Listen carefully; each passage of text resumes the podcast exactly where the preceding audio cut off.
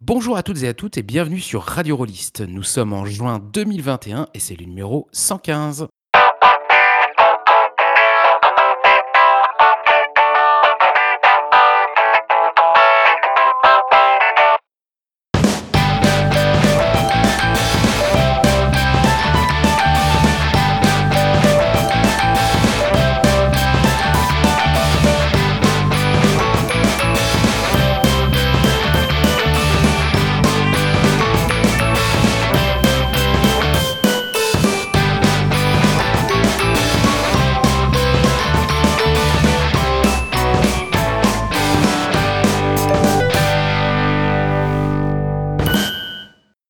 Toutes et à tous et bienvenue sur Radio Rollist pour ce numéro de juin 2021. Nous allons nous intéresser à un jeu de rôle un petit peu particulier, assez peu connu euh, de ce côté de l'Atlantique, qui s'appelle Quest RPG. Et s'il n'est pas très connu, c'est parce qu'il n'est pas encore traduit en français. Pour en parler aujourd'hui, eh bien, euh, j'ai la chance d'être accompagné par euh, deux spécialistes de Quest, à savoir Chris et Ours, que je vais m'empresser de les enjoindre à se présenter l'un après l'autre. Car évidemment, euh, je suis un grand fainéant et autant faire dans le plus simple et le plus efficace. Chris, je t'en prie. Bonjour, donc moi c'est Chris ou Chris Doc sur les réseaux souvent. J'anime un petit podcast qui s'appelle euh, Dudé au micro où je parle de ma petite vie de rôliste. Je fais des épisodes de, de temps en temps et euh, en lien avec notre émission d'aujourd'hui, je crée aussi un petit zine qui s'appelle Dédale et pour lequel j'ai consacré deux numéros à Quest. Bien, en voilà une bonne idée. Et quant à toi, Ours, dis-nous euh, qui tu es et, et- et comment tu sévis, et où tu sévis d'ailleurs? Eh bien, pour ma part, je suis Ours. Euh, certains me connaissent peut-être sous le nom de Shizomaru sur euh, Twitter. Je passe mon temps à y dire euh, des bêtises sur le jeu de rôle comme tant d'autres, mais euh, je, je lis également du jeu de rôle, je parle de ce que je lis, et euh, actuellement, du coup, par rapport à Quest, euh, j'ai décidé de lancer une table sous Quest sur un jeu de rôle, sur une campagne de jeu de rôle très traditionnelle, pour voir un peu l'écart entre les deux. Donc, si, euh, si on est tous les trois là, c'est qu'on s'est tous à un moment ou à un autre intéressés à Quest, qu'on est tombé, euh, que ce jeu nous est arrivé entre les mains et qu'on l'a dévoré. Donc, euh, ce que je vous propose pour pouvoir resituer le débat dans un premier temps, c'est de vous présenter un petit peu le jeu. Évidemment, Chris et Ours, vous, vous m'interrompez quand vous voulez pour dire toutes les bêtises que j'ai pu dire en me corrigeant, en, ad- en additionnant des choses, en rajoutant tout ce que vous voulez, il n'y a pas de souci. Alors, Quest, euh, Quest RPG, c'est un jeu donc euh, médiéval fantastique qui a été conçu euh, par, je crois, c'est le rédacteur en chef du site The Verge, qui a pour but d'être un jeu pour débuter le jeu de rôle, tout simplement. Parce que son constat à lui, c'était que des jeux de purs débutants, il n'y en avait pas vraiment, mais vraiment pour des gens qui ne connaissent rien de rien, et quel que soit, je dirais, à peu près l'âge, qu'ils soient enfants, ados ou, ou adultes. Donc, ce qu'il est, Quest RPG, c'est le résultat de, de cette recherche. Il a mis un petit peu de temps à, la- à le rédiger. Et le livre est assez concis et il est écrit de façon assez accessible. Donc, il fait que 155 pages. Et pour le coup, ce qui est assez original quand je parlais d'accessibilité, euh, on, on nous prend par la main, y compris au début de chaque chapitre, pour nous dire euh, à peu près combien de minutes il nous faudra pour le lire qui change, je dirais, d'autres jeux de rôle auxquels on est habitué, c'est que, euh, eh bien, il y a des règles de savoir-être qui sont fixées euh, assez clairement. On nous parle euh, de respect, on nous parle de consentement, avec les outils de sécurité habituels comme la carte X qu'on peut retrouver, ou le mot de stop en fait qui permet de, dire là ça va trop loin.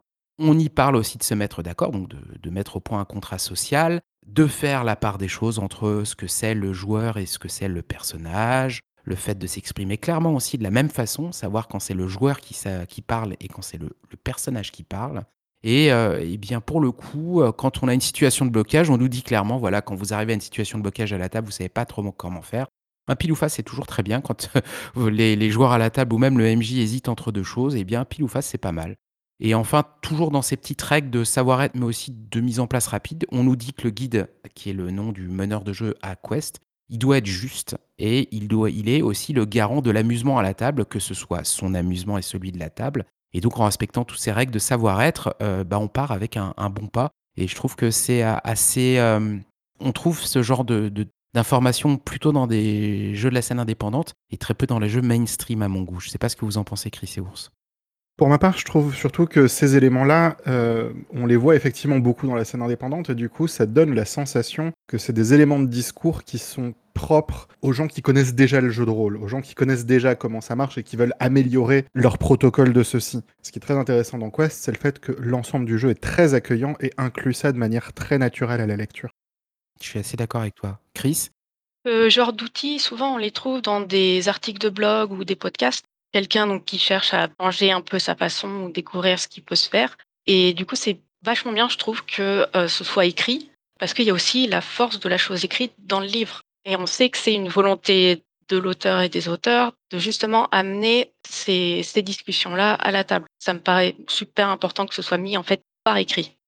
Je pense aussi. C'est vrai que c'est c'est pas souvent vraiment le cas et puis de façon aussi détaillée, aussi variée parce qu'il y a des choses, euh, qu'on trouve aujourd'hui beaucoup maintenant de façon assez classique comme, heu, la sécurité émotionnelle, mais heu, marqué noir sur blanc le respect, il y a le consentement évidemment, heu, aussi qui est très important.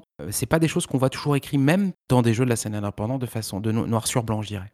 C'est très juste. Je vais complètement appuyer ce que dit Chris, puisque la, question du consentement et de comment les personnages joueurs peuvent se nuire ou pas, c'est aussi quelque chose de très clairement cadré par le jeu, puisque le jeu ne permet pas qu'on se nuise mutuellement. Et si on doit poser une dérogation dans l'histoire parce qu'on trouverait ça intéressant ou quoi, on doit toujours demander la permission à l'autre en premier. Le fait que ça se soit marqué noir sur blanc, que ce soit une règle de base du jeu, et pas juste un conseil dans un encart pour si, ça change énormément de choses. Chris a totalement raison là-dessus.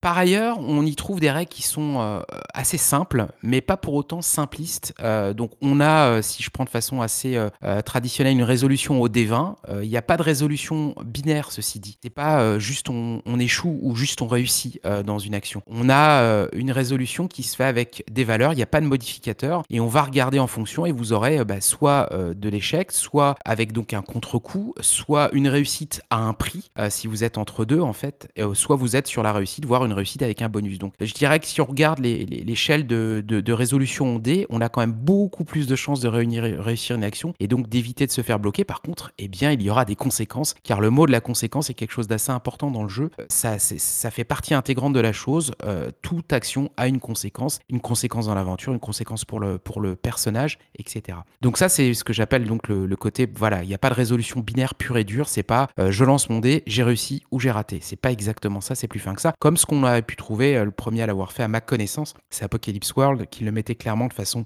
plus développée et plus accessible pour tout le monde. Par ailleurs, si on regarde euh, les règles toujours, euh, les joueurs agissent, les PJ agissent toujours les premiers. Il n'y a pas d'initiative, donc ça fait déjà une chose de moins à suivre. Il n'y a pas de niveau, il n'y a pas de niveau du tout. On n'évolue pas de niveau 1 au niveau 10 ou je ne sais quoi. Et il y a très peu de variables à suivre. Globalement, quand vous créez un personnage euh, dans ce jeu-là, eh bien, vous choisissez un rôle parmi 8. Vous choisissez 6 capacités dans un catalogue de capacités propre à votre rôle. Vous avez 10 points de vie. Vous avez 10 points d'aventure. Et euh, voilà, globalement, à partir de là, vous jouez. Donc, les, vraiment, les variables à suivre, c'est quoi pour un joueur? C'est ses points de vie, euh, le nombre de points d'aventure qu'il a et son équipement, en fait. C'est à peu près tout. Sachant qu'à chaque fin d'aventure, il va gagner des points. Les, points d'aventure, c'est la monnaie avec qui va lui permettre d'activer ses capacités. Et c'est pas euh, quelque chose qui se recharge, en fait. Euh, vous les dépensez, ils sont dépensés. Par contre, à la fin de chaque aventure, vous en gagnez au moins 5 et vous pouvez choisir en plus une nouvelle capacité. Ce que je trouve intéressant dans, euh, dans, dans, le livre, donc il y a des règles de création de personnages et de création de monde qui sont toutes les deux guidées.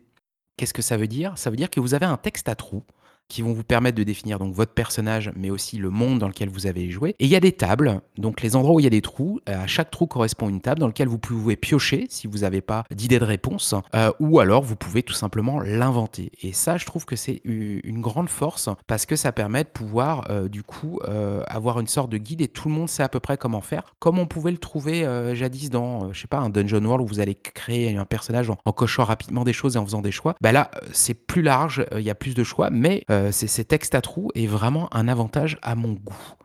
Des commentaires, Chris et, Ours? C'est des textes à trous qui sont effectivement très, riches, très bien fichus. Et de fait, on pourrait même les utiliser tels quels comme outils pour d'autres jeux, tellement ils sont, euh, propres et, bien expliqués. À mon sens, c'est aussi quelque chose d'intéressant dans la force de Quest, euh, c'est que il a une portée universelle qui fait qu'il est très bon en lui-même, mais il donnera aussi beaucoup de très bonnes idées pour des gens qui veulent une pratique sur autre chose, qui voudront passer à autre chose, ou qui ont déjà une, une pratique centrée sur, euh, sur d'autres jeux. C'est beaucoup de bonnes idées qu'on peut reprendre telles quelles pour ailleurs, et c'est une, une très grande force créative dans le fait que, bah, il n'y a pas de système de compétences ou de caractéristiques, ce genre de choses. Du coup, à la création de personnages, l'aspect mécanique principal, c'est le choix des capacités. Mais avec le texte à trous pour créer le personnage, en fait, il y a presque plus de poids accordé à la création de la narration par rapport au personnage, son, background, que ses capacités euh, mécaniques qui feront intervenir la mécanique du jeu lui-même. Avec cette façon de guider le PJ dans la création de son personnage, mais bien l'action sur la narration, je trouve. Si on regarde le texte à trous, par exemple, dans la création de personnages, donc dedans, dans la phrase, on va trouver euh, dans les trous à, remplir, c'est le rôle qu'on va choisir. Donc je vous dis, il y a, huit rôles, euh, que ce soit le, guerrier ou l'invocateur ou je ne sais. Vous avez les éléments distinctifs qui ont rapport au corps, au visage, euh, à l'énergie qu'on dégage, au style, le, style vestimentaire, mais aussi la façon de se déplacer, les origines, c'est-à-dire d'où on vient et le peuple dont on fait partie, comment il est connu par les autres, qu'est-ce qu'on sait que ce peuple est réputé pour, mais aussi les croyances et idéaux de la personne, ses faiblesses et son rêve, tout simplement. Donc c'est vraiment énormément de, d'éléments qui sont, euh, comme le disait euh, Chris, euh, sur le, narratif, que ce soit sur l'apparence, ce qu'on voit avec nos yeux, mais aussi ce qu'on suppose ou l'image d'épinal qu'on peut avoir sur le peuple et le joueur, quand il va incarner le personnage, va nous permettre d'enrichir et de comprendre mieux, mais aussi de voir à peu près à quoi ressemblent justement ses idéaux et vers quoi il veut aller, sachant qu'on est sur un jeu coopératif, clairement. On n'est pas sur un jeu, comme le disait Ours, où on va s'opposer les uns les autres. Le but du jeu, c'est d'aller ensemble à l'aventure et, de jouer. Pour ce qui est de, l'univers, euh, le texte à trous, lui, s'appuie sur le lieu de départ, sur la région de départ, mais aussi définir en fait des éléments de base que ce soit euh, à quel point la magie est répandue dans l'univers, ou au contraire assez peu répandue, la proéminence du danger euh, dans l'univers dans lequel on se trouve, l'ambiance du quotidien, mais aussi on donne aussi, pourquoi pas, une référence à un ouvrage ou à une série ou un film euh, qui nous fait beaucoup penser. Et ensuite, on va s'intéresser aux espoirs des gens, des habitants du monde, et à leurs craintes, et euh, la dernière chose qu'on fait quand on fait la création du monde, on s'intéresse à une accroche, à une amorce d'aventure. Donc voilà euh, globalement ce qu'on fait euh, en utilisant ces textes à trous. Ça permet vraiment de dresser le, portrait de chacun des personnages. Et sachant que comme c'est une phrase, c'est aussi ça, sert pour des joueurs qui n'ont jamais joué. Ça leur donne la facilité de pouvoir se présenter quand on fait un tour de table pour que chacun se présente. Et ben ça leur donne déjà un, un guide pour pouvoir procéder. Donc c'est assez pratique. Et pour le MJ de la même façon, euh, cette façon de présenter l'univers, euh, le monde dans lequel les, joueuses vont jouer, ça, l'aide aussi de la même façon à le présenter. je trouve ça assez riche, assez malin. Euh, à ma connaissance, j'avais encore jamais vu ça dans, un jeu de rôle précédemment. Pour rebondir là-dessus, d'ailleurs, il y a un détail dans le, dans le profil du personnage à sa création. Je crois que c'est la première fois que je le vois écrit dans un jeu, c'est qu'on indique, quand on présente son personnage, donc son nom, mais on indique ses pronoms aussi. Et ça, c'est très court, on ne fait pas de, de chichi à propos de ça, mais on donne des exemples. Et je trouve ça très chouette. Surtout pour un jeu qui se veut euh, mainstream dans, dans l'absolu, même s'il n'est pas encore très répandu en France, c'est le moins qu'on puisse dire, euh, c'est bien d'aller dans le sens de, de l'évolution de la société, je dirais, tout simplement. Ouais. Euh, le pronom, c'est très important. Euh, et, donc, on peut très rapidement, oui, la volonté d'avoir un, jeu qui soit euh, purement inclusif, c'est assez agréable, euh, je trouve, à la lecture. Et puis, c'est tellement naturel quand on lit, ça, semble, ça semble vraiment couler de source. C'est ça que j'apprécie beaucoup aussi. C'est vraiment très chouette et c'est quelque chose qu'on peut aussi voir dans la lignée d'Apocalypse World justement, où dans les livrets de personnages, on choisissait également si le personnage avait un profil masculin, féminin, transgressif ou dissimulé, dans la plupart des, cas de, de livret. C'était déjà une, amorce de ça, mais le voir mettre de manière encore plus claire dans le cas de Quest et encore plus naturelle avec cette place du pronom, c'est vrai que c'est un cran supplémentaire dans ce sens-là et c'est super agréable. Euh, encore une fois, hein, comme ce jeu a, pour vocation d'être, de s'adresser déjà avant tout à, des grands débutants, à des gens qui n'ont jamais joué au jeu de rôle, fixer des choses comme ça directement dans un jeu fait pour les débutants, euh, bah, c'est plutôt une bonne chose parce que ça leur permet d'entrer euh, dans l'univers du jeu de rôle, mais avec des, règles de base où on va dire des, un beau, un joli savoir-être dans la société on pose les vraies questions, on, plante les choses, le, décor avec, euh, comme je vous le disais, ces, règles de savoir-être en plus qui sont présentées assez naturellement. Dans l'absolu, on a moins de risques de sombrer dans des problématiques, vu que les, problématiques, euh, elles sont déjà abordées dedans, vu qu'on nous fixe ces règles de savoir-être qui nous permettent de nous affranchir de ces problèmes-là. Donc ça, je trouve ça bien. Autre truc important dans, ce jeu-là, c'est qu'il n'y a pas d'argent. On n'est pas euh, dans la course à s'enrichir, à acheter des objets magiques ou je ne sais. Quel que soit l'univers qu'on va créer, euh, l'argent n'est pas le, souci premier. Quand on a besoin d'objets, eh bien, on va euh, troquer. Alors, il y a, euh, de base, on peut, euh, on n'a pas besoin de se soucier de savoir si on va pouvoir se payer, d'obtenir un repas dans une auberge ou je ne sais. Mais en revanche, il y a une particularité. Alors, certains vont, dire, ah, ça fait très jeu vidéo. C'est qu'on a des objets importants. On peut en posséder que 12. Un petit peu comme en effet dans un jeu vidéo. Un inventaire qui se limite à 12 pièces. Je trouve que c'est intéressant parce que moi, je le vois vraiment sur, vous savez, l'histoire de vous allez, vous allez arriver sur une île et vous, avez- vous devez choisir que 10 objets, vous savez, pour y aller pour là-dessus. Vous partez sur la Lune et vous avez le droit qu'à 10 objets. Donc vous êtes obligé de vous recentrer sur l'essentiel. Et je trouve que c'est bien parce que avec cette limite-là, les joueurs vont arrêter d'être une véritable euh, caravane à eux tout seuls. Et ils ne peuvent avoir que des objets qui sont capables de porter et porter sur eux et porter dans leur sac à dos. Et ça se représente sous la forme de ces, ces 12 objets. Et je trouve que c'est bien d'être justement dans la, la limite pour éviter de se dire que tout va se résoudre par les objets. Au contraire. Le but du jeu, tel qu'on lit dans le jeu, vraiment, euh, c'est une aventure humaine et c'est pas une aventure de celui qui a le plus gros portefeuille et qui a les, meilleurs objets pour l'occasion. En tout cas, c'est la façon dont je le, perçois, moi. Je sais pas si vous avez une version différente de la chose, Chris et Ours. C'est sûr que c'est atypique de ne pas avoir de système monétaire. Et quand j'ai préparé mes parties, je disais que le éviter le micro-management de combien il y a de pièces de telle sorte, de telle sorte, ça c'est vachement libérateur. Mais faire le troc, etc., je me demandais si ça allait bien passer en, partie. Et j'ai pas eu l'occasion de tester cet aspect-là du jeu en partie. Je ne sais pas si Ours a eu l'occasion d'utiliser le fait qu'il faut troquer et de choisir bien ses objets. Alors pour le moment, de ce que j'ai vu du jeu, j'ai pas encore eu l'occasion de voir euh, beaucoup de, moments de marchandage. Par contre, dès la création de personnages, c'était super intéressant de voir que les choix d'objets des personnages entrant directement sur la fiche, la fiche étant très succincte, puisque du coup il y a juste les capacités en question, cette, pe- cette petite phrase de présentation et l'inventaire. L'inventaire fait directement partie du, du minimum syndical du personnage. Un choix d'objet qu'on va garder sur soi a un poids on est beaucoup moins du coup dans, ce qu'on peut trouver dans d'autres jeux on remplit ses poches avec tout ce qu'on peut et, on oublie qu'on avait un objet intéressant euh, quelque part. Non, là du coup comme on a une quantité limitée de cases, les objets deviennent vite importants. Donc même hors de la portée marchande, hors de la portée de, remplacer le commerce avec une monnaie par un système de troc, on se retrouve aussi avec une importance des, euh, objets qui est, qui est plutôt chouette. Et euh, de mon côté, je voyais moins la question de comment échanger des objets contre d'autres objets que échanger des objets contre des services, notamment. Oui. Et ça, ça peut être quelque chose qui amène directement du jeu, qui amène directement des éléments de scénario. C'est également quelque chose que je trouve très intéressant à, à poser et à développer. Oui, tu as raison. C'est vrai que ça, laissait entendre du troc, donc du troc seulement d'objets. Non, non, bien sûr. euh, du, du troc de services, euh, de retour d'ascenseur et autres, ou je ne sais quoi.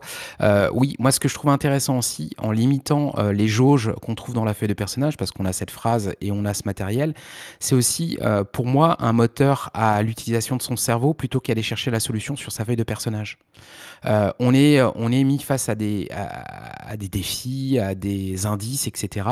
Et, euh, et les réflexes, alors là peut-être que c'est ça c'est c'est plutôt chez les vieux joueurs qu'on trouve ça, mais dans des mécaniques, en tout cas dans des jeux où il y a énormément de compétences de carac et tout ça, euh, les joueurs ont, peut-être euh, le réflexe d'aller chercher la, solution sur leur feuille de personnage ou d'aller se dire bah, la solution, je vais plutôt essayer de me rattacher à des choses où je suis plutôt fort et donc euh, du coup euh, limiter leurs options en fait.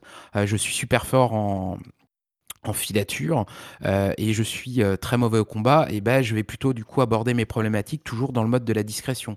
Euh, Est-ce que ben, parce que du coup je suis pas super bon pour parler, donc vais peut-être pas négocier par la par l'autre. Mais là, comme vous n'avez pas ce- ce- cette problématique-là, vous n'avez pas de compétences, vous n'avez pas de caractéristiques, vous avez que des capacités spéciales qui vous coûtent des points. Donc ça veut pas dire qu'on va se retrouver à devoir utiliser ces capacités tout le temps, mais au contraire qu'on va essayer de résoudre des choses et on va se retrouver avec une résolution simple au D20 heu, qui, heu, qui pour le coup, heu, beh, si on échoue, on peut on peut quand même se retrouver avec des contre-coups, mais aussi réussir à un prix.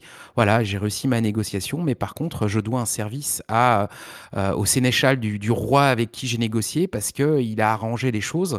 Mais en revanche, il se fera bien un plaisir de me de se rappeler à mon bon vieux souvenir pour me dire: «Bah, tu te rappelles quand je t'ai aidé avec le roi dans ta négociation? Bah, là, j'ai besoin de ton aide, parce que, j'ai un problème, à la maison et voilà, j'aimerais j'aimerais tu m'aides».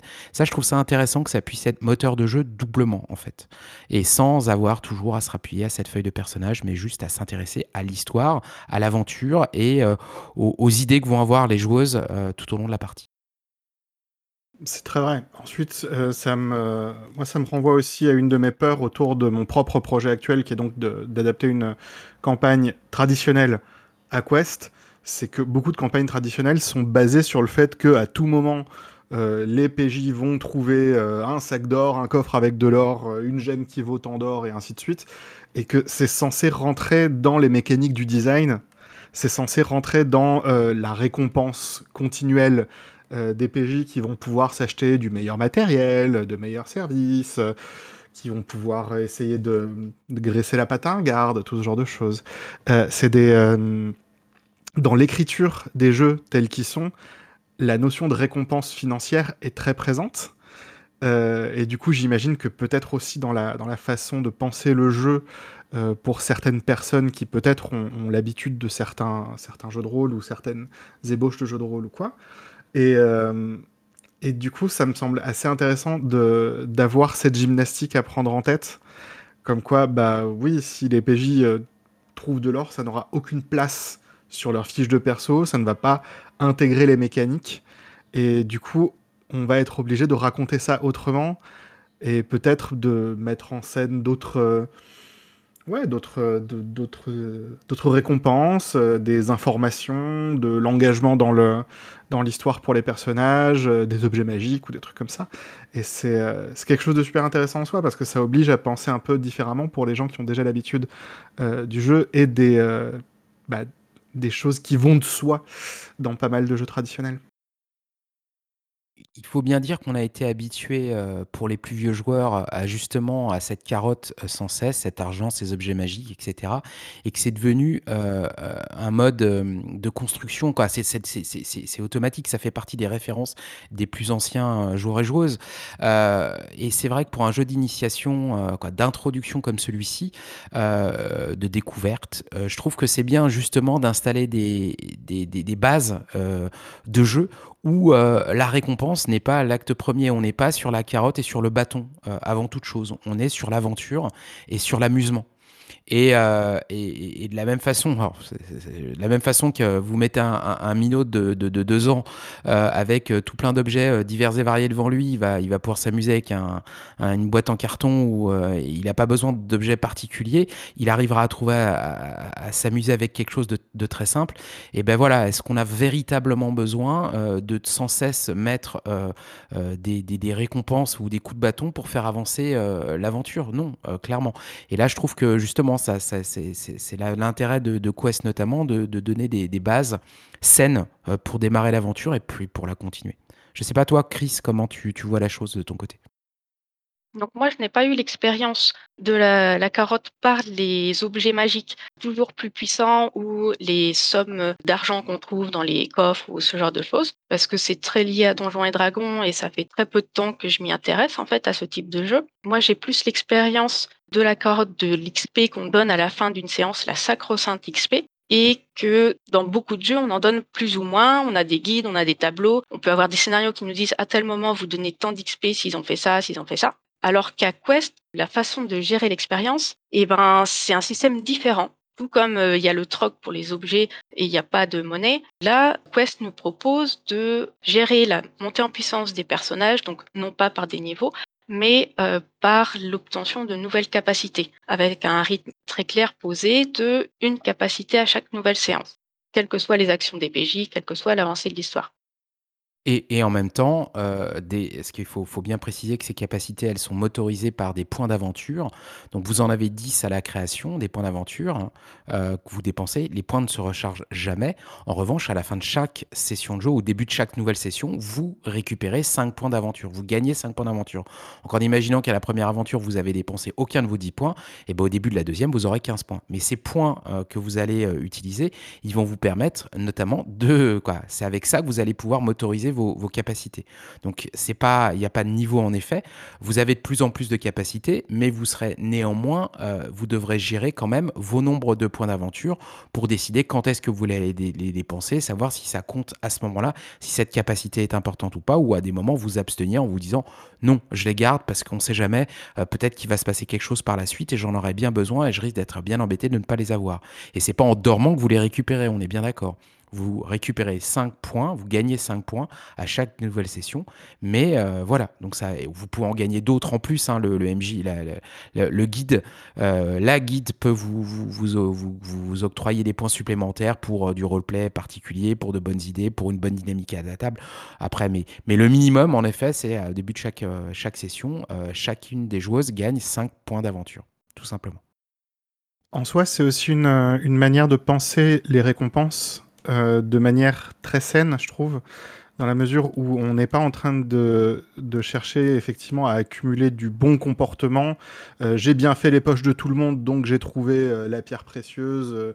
J'ai bien cherché tous les coins pour voir s'il y avait un passage secret, donc j'ai trouvé le coffre. j'ai agi de la bonne manière voulue par le scénario, du coup j'ai les points d'XP. Le fait que le personnage évolue, quoi qu'il arrive, et toujours cette, euh, cette nouvelle capacité donne vraiment quelque chose et du coup donne aussi un enthousiasme à voir le personnage évoluer, devenir plus fort et ainsi de suite. Et ce gain de points d'aventure à la fin de la session assure aussi que quelle que soit la manière de jouer, on ne se retrouve jamais à sec au début de la session suivante quelqu'un qui aime utiliser tous ses points tout le temps euh, de manière euh, complètement frivole va pouvoir avoir au moins ce capital de points-là la session suivante, alors que quelqu'un qui joue de manière plus conservatrice, qui voudra garder ses points de côté, pourra le faire. Il n'y a aucun maximum de points, on peut continuer à accumuler des points, ce qui veut dire aussi par exemple que si un jour tu viens à une session et que l'histoire parle pas vraiment de ton personnage ou de ses forces, et c'est pas grave, on est tous là pour euh, vivre un bon moment ensemble, mais du coup t'as pas vraiment eu l'occasion de briller avec les points, bah du coup tu vas pas avoir dépensé tes points et tu vas les garder pour une prochaine fois où ce sera davantage centré sur toi. C'est un ensemble de choses que je trouve vraiment très saine parce que du coup ça équilibre tout seul beaucoup d'éléments de mm, dont on a l'habitude dans le jeu de rôle comme étant bah oui effectivement un peu la carotte mais vraiment de manière très saine. C'est quelque chose que j'avais vraiment seulement vu euh, de mon côté quand j'avais lu Spirit of the Century, par exemple, qui indiquait que euh, tout le monde à table gagne de l'expérience et évolue à la même cadence, même ceux qui peuvent pas venir. Et que du coup, si quelqu'un peut pas venir à la table, bah, c'est peut-être parce que euh, sa vie professionnelle est un peu compliquée, il a des enfants, il était malade ou quoi, et on va pas le pénaliser pour ça. Je trouve ça super intéressant de penser les choses de manière très très égalitaire et simple parce que somme toute on a tous envie de s'amuser avec le jeu et en fournissant des bases aussi saines on assure ça je pense que ça permet aussi d'éviter la frustration euh, qu'on peut connaître sur des, sur des, des jeux autres. En effet, euh, vous n'avez pas été présent à la partie, vous n'avez pas vos XP. Et comme c'est des jeux en plus, généralement, où les XP, ils vont pas se dépenser d'une aventure sur l'autre, c'est-à-dire qu'il y a un plan de carrière, entre guillemets. Vous savez peut-être que dans trois ou quatre euh, sessions, vous pourrez passer de niveau, vous y réfléchissez avant, mais vous n'avez pas pu y aller, vous n'avez pas les XP, vos camarades passent de niveau, vous, vous passez pas. Là, c'est différent, c'est carrément, vous avez une mécanique qui vous fait vous affranchir de, de ce genre de problème-là automatiquement, vous avez des points et une capacité à chaque nouveau. Euh, et donc, du coup, ça vient quelque chose d'assez euh, simple, euh, sans se prendre la tête. Il n'y a pas de frustration parce que quoi qu'il arrive, vous les obtenez. Et donc tout le monde est, logé à la même enseigne euh, et on découvre tous de nouvelles choses à chaque fois et on n'a pas à, et on n'a pas à bâtir non plus de plan de carrière ou s'il y en a qui veulent le faire, ils peuvent le faire en réfléchissant à quelles de trois prochaines capacités ils vont prendre. Mais dans l'absolu, euh, c'est pas très compliqué, c'est-à-dire que vous pouvez choisir votre nouvelle capacité quand vous arrivez à la session de jeu parce que c'est pas très compliqué à choisir. Alors que euh, dans un jeu euh, old school ou un, un donge où vous allez devoir consulter X manuel pour aller vérifier parce qu'il y a 25 000 suppléments et que vous pouvez faire euh, du caractère billing de malade avec le choix de je ne sais quoi, de, capacités diverses et variées, bah ce qui est un frein hein, pour, un débutant pur et dur. Hein. Là, il n'y a, vraiment pas ce côté-là compliqué. et puis les habitudes, on les fixe dès la première partie et après, on a juste à les suivre. Donc c'est assez simple, je trouve. C'est plutôt bien vu, en tout cas. Ça n'y corollaire le fait d'avoir une euh, capacité à chaque séance. Euh, le nombre de capacités est limité par les différentes voies d'apprentissage. On a un total, qui tourne autour d'une vingtaine de capacités pour chaque rôle. Si on garde le rythme une par séance, ça donne un moment où on sait qu'au bout de 20 séances, on aura atteint le maximum de notre personnage, on aura tout débloqué et on aura accès à tout. Donc, à la fois, ça permet d'avoir une idée de la longueur potentielle de la campagne, mais ça peut, côté MJ, se dire ah oui, mais ma campagne, je pense qu'elle durera plus longtemps que 20 séances. Donc, est-ce que je garde le rythme proposé dans le livre ou est-ce que je ralentis C'est double tranchant ce principe d'une capacité par séance? Oui, après, ça peut aussi euh, un petit peu euh, mettre soit le la, meneuse, quoi, le guide, dans une problématique différente, de se dire, bah tiens, est-ce que ça veut dire par le message qui m'est donné sur ses capacités qu'une campagne, il faut la penser au maximum sur 20 séances Et donc, du coup, de faire, euh, entre guillemets, une histoire qui se finit sur sur 10, 15, 20 séances maximum. Et après, on passe à un nouvel enjeu et éventuellement, soit les personnages changent, de, changent tout simplement de personnage en jouant quelqu'un d'autre et on adopte une autre, un autre point de vue euh, en, en, allant euh, se mettre à l'autre bout du royaume et en allant s'intéresser à, à, ce qui se passe de l'autre côté en parallèle. Euh, moi, je trouve que pour quelqu'un qui, débute et pour une guide qui débute notamment, euh, de, se retrouver face à des campagnes interminables et aussi pour des joueuses euh, qui débutent, euh, je trouve pas que ce soit forcément la, meilleure des solutions. La, une aventure qui dure 3, 4 séances, peut-être 5 séances, c'est déjà bien pour voir si on aime. D'abord, d'une part, la première séance évidemment super importante, mais, mais pas finir une aventure, une histoire en, quelques séances pour pouvoir donner envie, voir si les, les joueuses ont apprécié ont envie d'aller plus loin, et à partir de là continuer euh, avec les mêmes personnages, mais en faisant ça aussi, ça peut les habituer à changer régulièrement de personnage. Et donc, moins avoir cet attachement euh, pur et dur sur les personnages, euh, et s'intéresser à l'histoire de façon plus large, et, et, et construire des histoires où plein de personnages vont y jouer leur rôle et vont faire avancer l'histoire. Et à la fin, quand on re-raconte euh, l'épopée qui a été vécue, eh bien peut-être que euh, cette épopée, il sera passé des choses incroyables et elles se seront vécues pour chacune des joueuses avec quatre ou cinq personnages. Je crois que pour le coup, je vais vous rejoindre tous les deux, dans la mesure où euh, je crois que je suis plutôt d'accord avec le fait que si on le prend du point de vue voulu initialement du, de Quest comme étant un jeu de découverte, on a effectivement cet aspect qui est très important d'une satisfaction rapide et d'aller quelque part rapidement. Et donc effectivement, une campagne courte est tout à fait encouragée par le jeu et tout à fait jouable, tout à fait possible avec cette constitution de monde, avec un texte à trous, tout ce genre de choses, bien sûr. Euh, je pense aussi que ce que disait Chris est aussi quelque chose d'assez intéressant dans la mesure où Quest ne proposant pas euh, d'univers officiel, Quest se présente en quelque sorte comme un, comme un système générique sur lequel on peut plaquer ses propres envies, ses propres créations et ainsi de suite. C'est tout à fait tentant aussi de prendre une campagne du commerce. Par ailleurs, les campagnes du commerce ou les univers déjà décrits ou tout ce genre de choses peuvent être des choses qui peuvent attirer certaines personnes dans le milieu du jeu de rôle vers Quest, euh, sans pour autant euh, sans pour autant du coup que cette cadence de une avancée par scénario convienne bien à ces campagnes déjà écrites. Euh, typiquement, le plan sur lequel je suis en ce moment euh, est effectivement une, campagne euh, très classique que, je joue sous Quest. J'ai décidé de ralentir cette, cette cadence d'évolution parce que ça convient au temps que prendrait théoriquement cette campagne-là. Effectivement, je suis en train d'utiliser Quest pour quelque chose d'un peu par la gauche. C'est pas exactement de la découverte pour mon cas, mais, euh, mais je pense que c'est intéressant aussi de prendre en compte le fait que la règle de base amène quelque chose qui est souhaitable, qui est chouette, et que c'est aussi intéressant de voir que le bouquin rappelle qu'on peut moduler cette évolution selon les besoins de chaque table et selon ce que la, table veut en faire, euh, notamment en termes de portée et d'envergure. C'est là où le jeu justement euh, euh, passe le cap juste de la simple découverte, c'est-à-dire que avec des règles simples mais, euh, mais pas simplistes, on voit qu'on peut très bien en effet faire des aventures qui sont pas très longues, mais aussi en effet à partir du moment où on commence à être à l'aise dans, dans, la mécanique, à l'aise dans, dans ce, le jeu de façon générale, on peut adapter et faire en sorte de, de modifier des paramètres de ça et de là pour pouvoir faire en sorte que, que, que histoire se, se poursuivent plus longuement. Euh, c'est certain. Un truc sur lequel que j'ai pas encore évoqué, c'est aussi les conseils qui sont donnés dans, Quest pour, les, pour, le, pour la guide. Euh, des conseils qui paraissent évidemment évidents pour, euh, pour des gens qui jouent depuis longtemps, mais, mais pas toujours en fait. Hein. qui est bêtement pour la, pour la guide d'être fan des joueuses.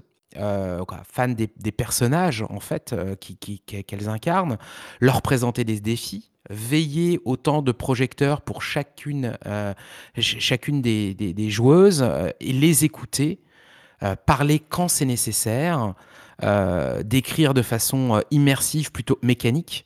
voilà, donc plutôt aller vraiment dans la description que se dire, bah voilà, il te fait 10 points de dégâts, voilà, c'est moins intéressant. Et il va après derrière aborder pour la guide la construction de l'aventure autour de trois éléments qui sont les indices, les défis et les conséquences.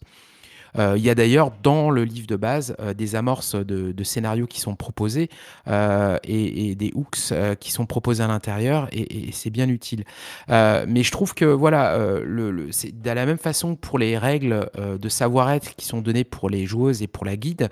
je trouve que ces conseils pour la guide, ils ont sur le papier, ils ont l'air d'être assez simples, mais ils regroupent quand même des choses qui sont assez importantes parce qu'ils se feront là pour montrer être fan des joueuses, c'est bien dire que euh, vous n'êtes pas, là pour gagner, vous êtes, vous êtes pas l'ennemi. La, la guide n'est pas l'ennemi des joueuses. Euh, bien au contraire, on est là tous pour s'amuser et du fait qu'on est garant justement de l'amusement de chacun, eh bien on, veille et de la même façon, on essaye de, de traiter les gens de façon euh, égalitaire en les écoutant et en essayant, ce qui est parfois difficile de faire attention à ce que la guide ne parle pas tout le temps euh, et que les joueuses euh, puissent vraiment avoir leur place là-dedans et, que la guide, en les écoutant, puisse rebondir sur ce qu'ils font et pas juste euh, se contenter de dérouler une aventure tout simplement.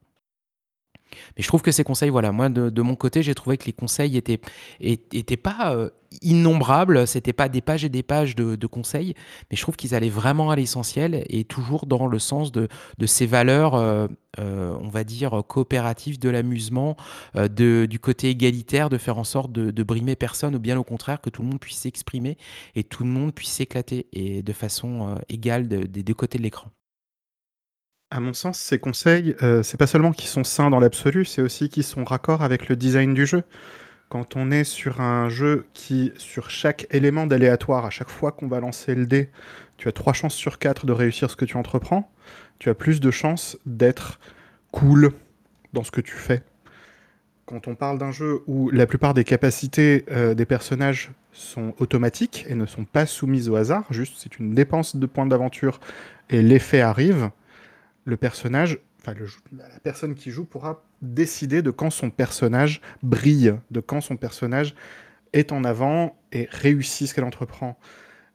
Et à partir de là, arriver à construire ensemble une histoire où la table de PJ est cool et où les personnages sont dignes de fanatisme, pour ainsi dire, c'est quelque chose de très, de beaucoup plus facile, de beaucoup plus jouable que dans d'autres jeux où on a vu ces conseils-là arriver, pas du tout tenus par, euh, la technique et par le, par le système. C'est vrai qu'il y a une grande cohérence en fait entre euh, les règles, euh, les conseils et, l'écriture du jeu et puis ce qu'apporte le jeu en fait et ce qu'il prône tout simplement. Toi, Chris, comment tu, l'as vécu? Parce que globalement, là, le portrait du jeu est, à peu près complet. Toi, comment tu as pris le jeu en fait à la, lecture euh, avant de passer au, cadre où tu as mené? Je l'ai lu quasiment d'une traite. Et après l'avoir lu, donc j'y suis revenue un peu plus en détail par la suite. Mais c'était des évidences qui avaient besoin d'être écrites, en fait. Et c'est un jeu qui se lit bien et qui donne tout de suite envie de l'essayer tout simplement. Heu, dans l'optique où j'étais, après l'avoir lu, pour moi, c'était une évidence, c'est ce système là que j'allais utiliser, même si j'y ai fait, heu, quelques modifications, notamment sur la vitesse de récupération des capacités. Ça, c'est quelque chose qu'on a changé. On l'a changé parce que j'anticipais une campagne assez longue et le fait d'avoir une capacité à chaque séance, me paraissait trop rapide comme évolution des personnages. Mais tu as changé pour autant aussi le rythme de auquel on gagne des points d'aventure en même temps? Heu, non, ça j'ai gardé le rythme des points d'aventure parce que c'est vraiment l'économie du jeu et moi je viens de Fate en fait et c'est une évidence que les points d'aventure, c'est une nouvelle variante des points Fate et heu, donc les points d'aventure, c'était obligé que je les garde et même que je m'en serve pour d'autres trucs. Pour l'évolution, heu, des capacités, l'effet c'était de ralentir la progression, mais sans donner un rythme précis. On a utilisé un système qui s'appelle l'expérience émergente qui est, heu, disponible sur, heu, itch.io. C'est à destination des jeux à niveau et Quest, on peut éventuellement dire que c'est un jeu à niveau vu qu'on gagne un niveau à chaque, séance en gagnant une nouvelle capacité. Le principe de l'expérience émergente, c'est 4 thèmes. Découverte, c'est tout ce qui concerne l'exploration du monde en lui-même, le setting, le lore, et cetera. Les objectifs, c'est ce que se donne comme objectif donc le groupe. Ça peut être se rendre à tel endroit ou, heu, obtenir telle faveur, tel objet dans le cadre, donc de l'aventure. Les revers, c'est, bah, quand tout se passe pas, heu, comme on l'avait prévu ou comme l'avaient espéré les PJ et les liens, c'est tout ce qui concerne les liens créés entre PJ, mais aussi avec les PNJ. Donc ces 4 domaines-là, on donne des points à atteindre, des seuils. Heu, par exemple, on peut dire on va mettre 3 points en découverte, heu, 5 points en lien et heu, pour changer de niveau, donc obtenir une nouvelle capacité, on mettra des points dans ces différents thèmes. En fait, à la fin de chaque séance, on fait un petit débrief avec, tous les participantes et on se dit: «Par rapport à ce qui s'est passé dans la séance, est-ce que vous pensez qu'on a plus approfondi les liens entre les personnages ou est-ce qu'on a avancé dans nos objectifs?» et ensemble, on décidera d'octroyer des points dans ces différents domaines et quand on aura atteint tous les points dans les différents domaines, là, ce sera le moment de changer de niveau. Heu, ce que j'aime beaucoup dans ce système, c'est que c'est une discussion, c'est pas une mécanique, heu, sûre et ancrée en dur dans le jeu lui-même. C'est adaptable à chaque table et c'est même adaptable pendant une même campagne. On peut décider que la fois suivante, bah, on mettra plus de points dans un autre domaine parce que finalement c'est celui-là qui nous intéresse ou moins de points dans un autre ou garder toujours le même rythme et ça permet de progresser et d'explorer ce qui intéresse les participants, ce qui est important pour elles. C'est vrai que du coup, c'est très approprié pour un jeu qui est très coopératif comme Quest. Ça permet effectivement d'avoir une autre cadence que juste une avancée à chaque scénario, à chaque session, heu, tout en étant vraiment quelque chose de très coopératif et très on construit ensemble ce vers quoi on veut aller, ce qu'on a envie d'explorer et je trouve ça assez brillant pour le coup. J'ai connu du coup cette, cette méthode, heu, par Chris, par une table sur laquelle, on est tous les 2 et c'est vrai que ça ça convient très, très bien à à Quest. C'est assez brillant comme, comme rapprochement. Beh, c'est là où on voit la passerelle parce que la passerelle, je veux dire avec des joueurs qui sont qui ont de la bouteille, heu, parce que c'est vrai quand on découvre un jeu et qu'on se lance, heu, le jeu tel qu'il est présenté avec la telle qu'elle est dans Quest, heu, c'est là où je vois que, des mécaniques qu'on trouve à l'extérieur, mais qui sont complètement adaptables comme l'expérience émergente dont vous parliez, conviendra d'autant plus à des joueurs des joueuses et des meneuses qui ont de qui ont de la bouteille pour justement, et bien, pousser un petit peu Quest dans sur sur d'autres chemins, heu, qui restent complètement, heu, pour le coup, compatibles. Heu, mais je trouve ça intéressant. On vous mettra le lien sur cette histoire d'expérience émergente. Moi, je connaissais pas du tout, et je dois avouer que ça m'intéresse grave de voir à quoi de quoi il retourne. J'ai bien envie de creuser. Donc on de mettre le lien. Bon, bah, super et puis, beh, je pense que de toute façon, oui, on on reparlera, s'il y a d'autres liens en cours de route, vous allez voir, il y aura plein de liens, dans avec l'émission, on vous rajoutera tout de toute façon. Donc l'expérience émergente, heu, OK, donc qu'on voit clairement comme alternative à la mécanique de base. Donc ce que vous aviez dit tous les 2, heu, Chris et Ours, c'est qu'il y a la mécanique de base de nouvelle capacité et ses points d'aventure à chaque, nouvelle session. Donc on peut déjà, varier, changer la méthode pour pas faire une nouvelle capacité à chaque session, pour pouvoir allonger, les choses ou en tout cas, heu, regérer différemment. Heu, ou, carrément aller, sur cette méthode d'expérience, d'expérience émergente pour voir même les choses différemment et c'est là où, donc je pense, heu, en tout cas que ça ça peut permettre vraiment à à des joueurs qui sont, heu et des joueuses et des des meneuses qui sont, heu, vétérans de se dire: «Ah bah ouais, je trouve ça bien Quest, mais heu, moi il y a des trucs qui m'embêtent un petit peu, j'aimerais bien pouvoir tirer» bah voilà, vous avez un exemple sur l'expérience de pouvoir gérer la chose différente. Et j'imagine que vous avez découvert d'autres trucs en même temps, heu, Chris et Ours, en en vous plongeant dans le jeu et en adaptant parce que si je ne m'abuse, le sujet justement que je trouve intéressant, heu, chez chez l'un et chez l'autre, c'est que, heu, ce qui vous a amené, heu, après la lecture de Quest quoique non, ceci dit, je dis une bêtise. Ours, je t'ai pas demandé, toi, sorti de la lecture de Quest, comment tu vécu la chose? Parce qu'avant de passer à la suite et à ce que vous en avez fait, ça m'intéresse aussi d'avoir ton avis sur comment tu es sorti de la lecture du jeu.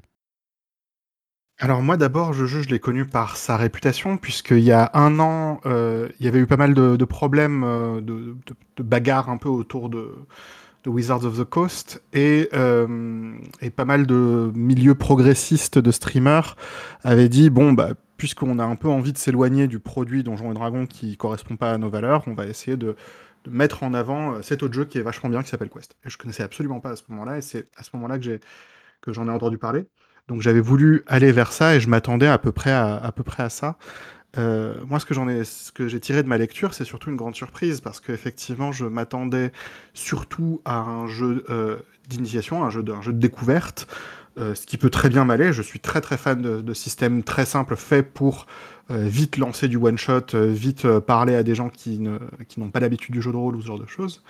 Mais, ce que j'ai trouvé surtout, c'est un jeu qui fonctionne très bien pour des gens qui ont l'habitude du jeu de rôle, qui savent de quoi ils parlent et qui voient les éléments de design qui sont à l'œuvre.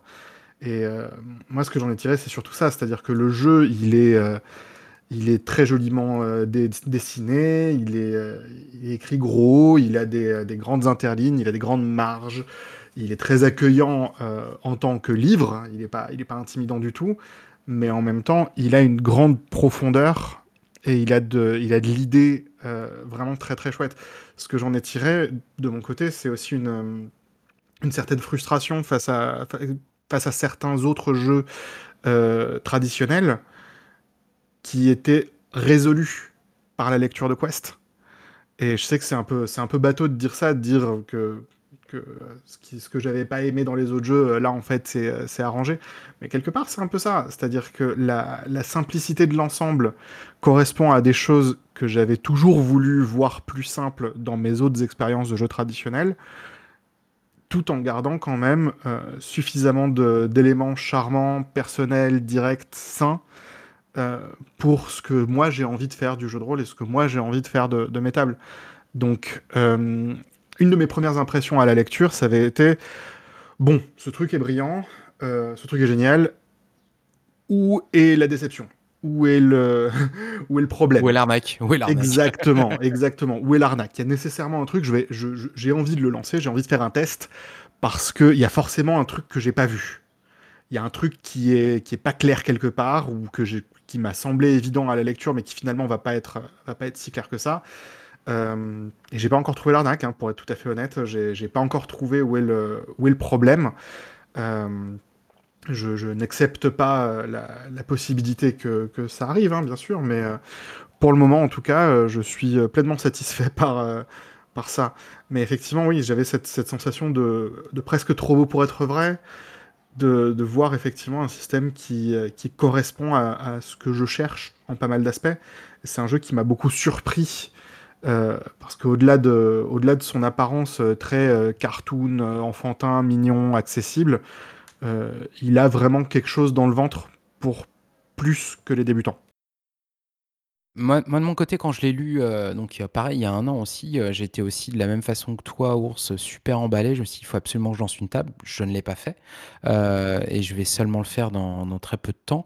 Là maintenant, de la même façon, c'est vrai, je me suis dit: «Tiens, c'est quand même c'est fou quoi». Je sors de là, je suis ultra enthousiaste.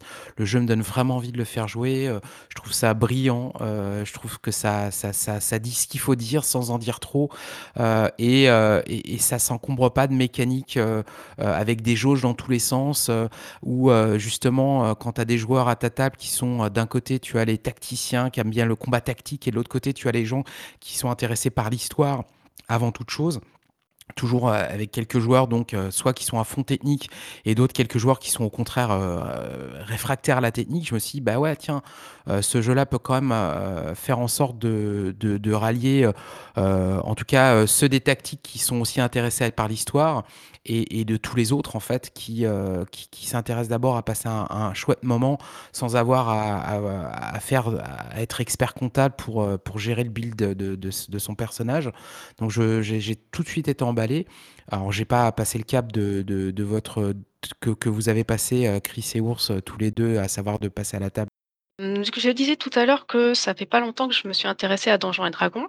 J'ai lancé une campagne il y a un peu plus d'1 an et elle s'est arrêtée pour l'instant, elle est en stand-by, heu, confinement tout ça et heu, je voulais continuer à m'occuper, faire du jeu de rôle et je suis tombée donc sur Quest et en même temps je suis tombée sur la campagne Odyssey of the Dragon Lost que je ne connaissais pas et ça a été une évidence qu'il fallait que j'utilise Quest pour la campagne Odyssey. Parce que Donjon, c'est un système qui m'est encore pas très familier et surtout, heu, très lourd et j'étais pas sûre d'avoir envie de me relancer dans une, dans un système lourd comme ça que je maîtrise pas vraiment. Alors que Quest, heu, cochait toutes les cases que j'avais besoin. À l'exception du fait que, heu, la campagne Odyssey of the Dragon Lord est prévue pour la 5e édition de Donjon et fournit des PNJ, des monstres et cetera, tout avec leurs statistiques, 5e édition. Mais c'est là où Quest est super fort, c'est que, je le trouve facilement adaptable et customisable, où on peut rajouter des éléments en rajoutant des briques sur la sur la structure qui est suffisamment solide pour l'accepter et du coup, la communauté a créé pas mal de choses. Heu, il y a notamment eu la création du Monster Manifest qui correspond à la version Quest des monstres du SRD de Donjon. Du coup, ça me donnait une base sur comment adapter les monstres que j'avais besoin pour ma campagne Odyssey et du coup ça c'était un élément, heu, rassurant dans le changement que j'allais faire. Donc on lance la campagne. Malheureusement celle-ci, heu, a été stoppée au bout de 3 séances et c'est moi qui ai souhaité l'arrêter car je n'y prenais plus de plaisir. Je m'étais démotivée, c'est un constat d'échec, simplement. Ce que j'en ai tiré, c'est que Quest, c'est sûr que je l'utiliserai pour jouer de la fantasy, c'est très clair. Par contre, j'éviterai les campagnes très longues, heu, qui font peur et qui demandent, du temps, du travail et une motivation sur la très longue durée. Ça, c'est j'apprends de mes erreurs et ça ça ça fait partie du bilan de la campagne Odyssey. Mais Quest a bien tenu et ça fonctionne plutôt bien. Toi de ton côté Ours, heu, j c'est quoi? C'est Anat-Azerine, c'est ça que tu tu nous as tu tu as adapté? Exactement. Exactement, heu, alors moi du coup j'ai, heu, j'ai un peu comme Chris, pas une très longue expérience des jeux médiévaux fantastiques, classiques, lourds, heu, mais néanmoins j'avais voulu en maîtriser, heu, j'avais voulu maîtriser du Donjons& Dragons il y a 2 ans. J'avais mai maîtrisé une campagne courte, heu, Les Ombres de Roxalt et ça s'était pas mal passé en soi, mais c'est vrai que je m'étais retrouvé très souvent mal à l'aise en tant que MJ parce que j'avais juste trop de choses à garder en tête en même temps. Trop d'éléments avec lesquels jongler toujours, trop de trop de mécaniques et de chiffres à garder en tête et à à garder en visuel constamment et c'était juste beaucoup de travail. Je crois que c'est juste au-dessus de ma compétence. Je je ne suis peut-être pas assez malin pour ça et heu et du coup quand j'ai, heu, quand je me suis retrouvé à lire Quest, heu, je me suis retrouvé très vite avec une idée, qui m'est venue sur le ton de la blague, qui était: «Et du coup, qu'est-ce qui se passe si on prend Quest et on essaie de jouer justement les choses qui m'avaient arrêté tant que ça, si on essaie de les jouer telles quelles, heu, en en Quest?»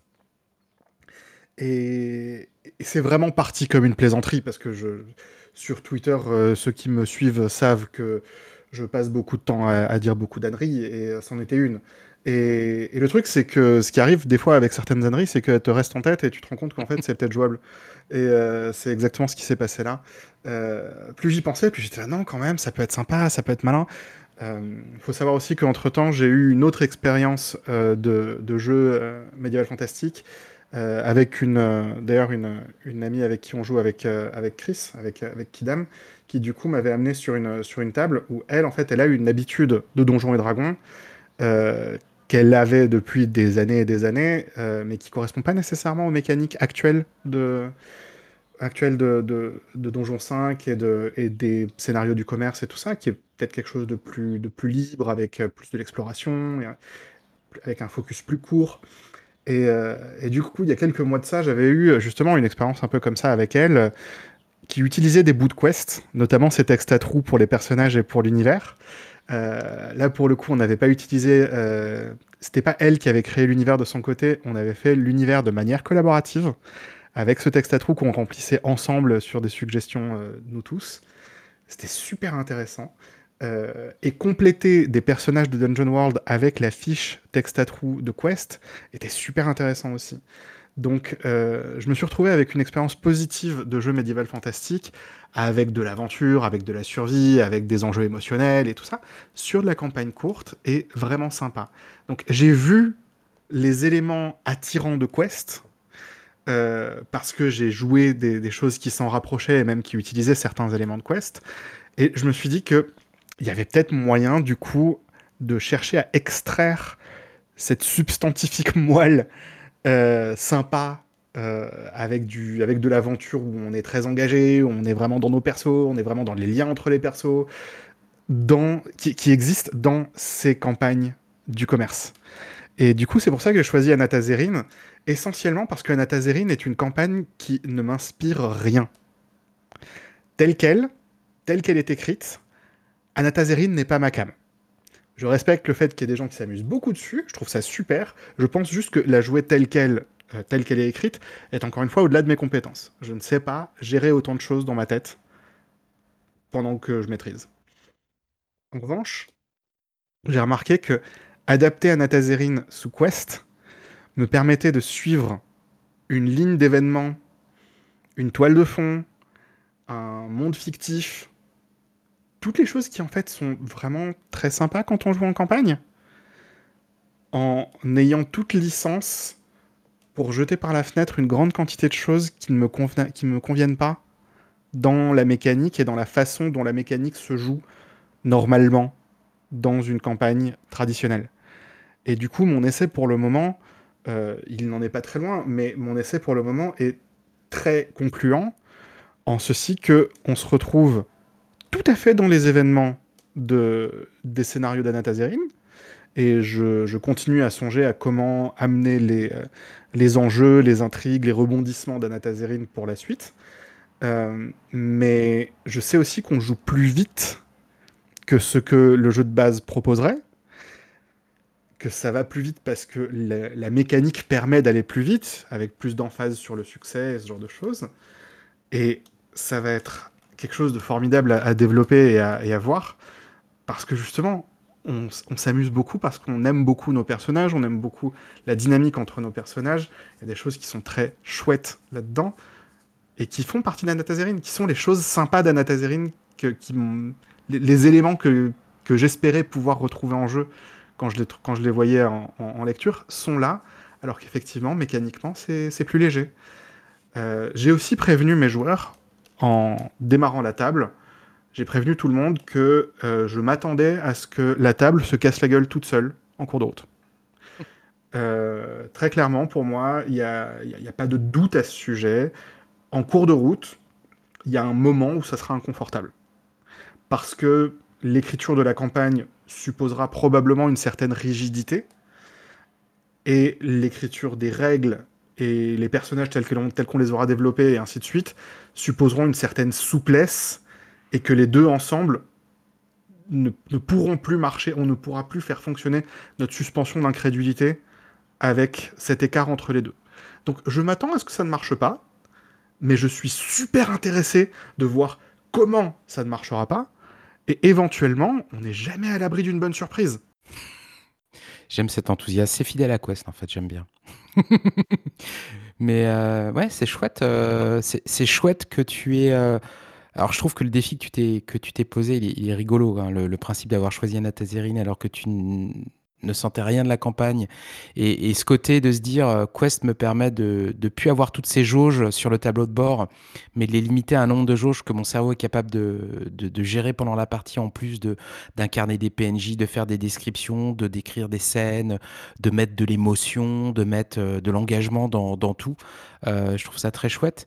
Heu, c'est marrant et puis du coup, de de ce que tu en ressors, ça montre bien que c'est possible, de le faire et et même, heu, à t'entendre que c'est libérateur. Complètement. C'est vachement rassurant, quelque part. C'est super intéressant effectivement de voir qu'on peut revenir à des choses qu'on aime beaucoup. Beaucoup de gens disent que, heu, bah, somme toute, heu, Donjons& Dragons, c'est normal que ça ait pas mal de succès parce qu'un peu tout le monde connaît les, heu, tout tout le monde connaît les règles, tout le monde connaît l'univers, tout ce genre de choses et bah, somme toute, tu dans la pratique, une fois que tu joues, bah, tu peux jouer un peu n'importe quoi et c'est vrai. C'est vrai que tu peux en faire beaucoup de très, très belles choses, mais là, du coup, effectivement, ça m'a donné une autorisation en tant que MJ. Ça m'a donné une autorisation de ne pas faire attention à toute une poignée de choses. Ça m'a libéré de l'espace mental et ça me permet de, pragmatiquement, davantage m'amuser avec les gens de ma table. Chris, est-ce que, heu, même si, heu, ton expérience s'est arrêtée que tu étais pas satisfaite et que tu as préféré, heu, arrêter, est-ce qu'il y a eu un côté libérateur néanmoins, heu, à la table, heu, sur un certain nombre de points et qui t'a été amené par Quest précisément ou qui a été amené par les adaptations que tu faites? Je sais pas. Par Quest lui-même, heu, oui, il y a plusieurs points, notamment le fait que le jet de dés, il est appelé un jet de destin. C'est pas un un jet de compétences ou de caractéristiques, c'est qu'est-ce que le destin a, dans sa main, pour le personnage et ça, ça collait totalement à la campagne qui est une campagne, épique, thème un peu, heu, Grèce antique avec des dragons. Donc ça, pour tout l'aspect épique, le destin, c'est super important. Donc ça, c'est un élément qui a vraiment été, heu, libérateur. Pour les combats eux-mêmes, heu, le fait que la gestion des dégâts est très simple, ça, c'est juste, super cool parce que, quelle que soit l'arme qu'on a, on fait tous les mêmes dégâts. Rien que ça, ça enlève des des dégâts ou ce genre de choses. Donc ces 2 points-là, ont vraiment aidé. Des choses que j'ai changées, donc on a parlé tout à l'heure de l'expérience émergente, ça, ça s'est bien passé à la table. Et un détail dans l'initiative, dans Quest, il est prévu que c'est, heu, la guide qui indique dans quel ordre, heu, agissent les différents personnages.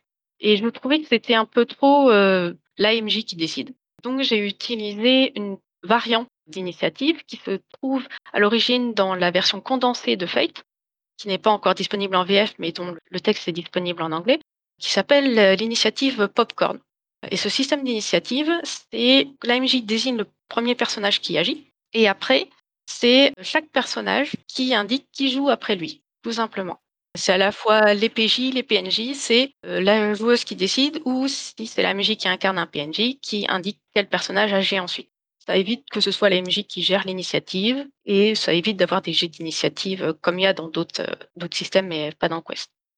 OK, bah, intéressant.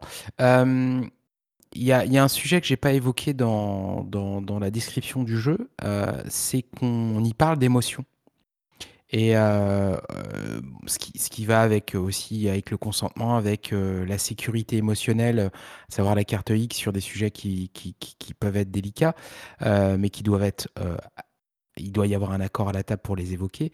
Mais je trouve que, l'émotion à la table, c'est un sujet aussi, dans un jeu, déjà mainstream, c'est c'est on peut pas on peut pas dire que c'est rare.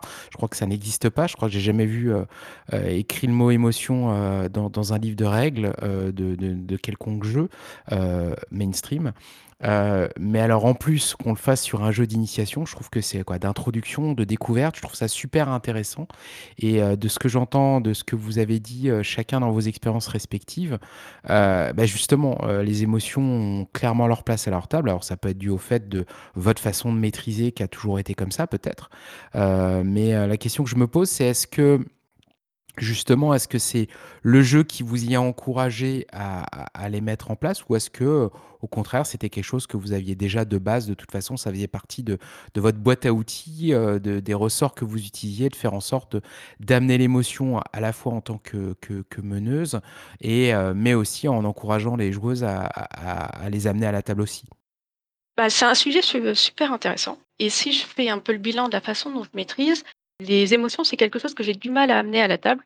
Et dans ces parties qu'on a fait à Quest, il s'en est trouvé de l'émotion, mais je pense pas que ça vient de ma maîtrise, mais directement des interactions entre, les joueuses. D'ailleurs, à l'occasion de cette campagne-là, on introduisait un nouveau joueur dans notre table, une table, ça fait plusieurs années qu'on joue ensemble et on accueillait donc, heu, une nouvelle personne et c'est cette personne qui a redynamisé le groupe, en fait, qui était un peu plan-plan sur ses vieilles habitudes et heu, il y a eu des échanges, roleplay très, très chouettes. Le RP à la table était juste génial. C'est le ressenti que j'en ai tiré, mais je pense pas que ça venait de ma maîtrise ou que ça venait du jeu lui-même. Ça, je ne suis pas sûre. C'est quoi ton expérience, Ours, par rapport aux émotions? Alors moi, je sais que de mon côté, quand je mène, j'ai beaucoup, beaucoup un accent sur le jeu émotionnel. C'est un truc que je, que je mets beaucoup en place, euh, très important. Je, c'est, quasiment du, du feuilleton, hein, ce que, ce que je maîtrise en général. Euh, on est, euh, on est très, très, euh, très, très là-dedans. Et généralement, je finis par m'aider au maximum de, de la mécanique d'un jeu de rôle que je maîtrise pour aller dans ce sens-là. Je, me retrouve très contrarié quand la mécanique m'empêche de partir là-dessus. Et, et ce que j'ai beaucoup aimé dans Quest, c'est que la simplicité encourage, me laisse partir dans cette direction-là si j'en ai envie, plus exactement. C'est c'est quelque chose que j'ai trouvé très, très sympathique, en ceci que euh, j'aime beaucoup, euh, par exemple, prendre des, euh, prendre des suggestions de mes PJ pour, pour amener des choses en plus. Et la simplicité de Quest permet cette souplesse-là. Je vais prendre un exemple concret pour, pour vous donner un peu, un peu ça.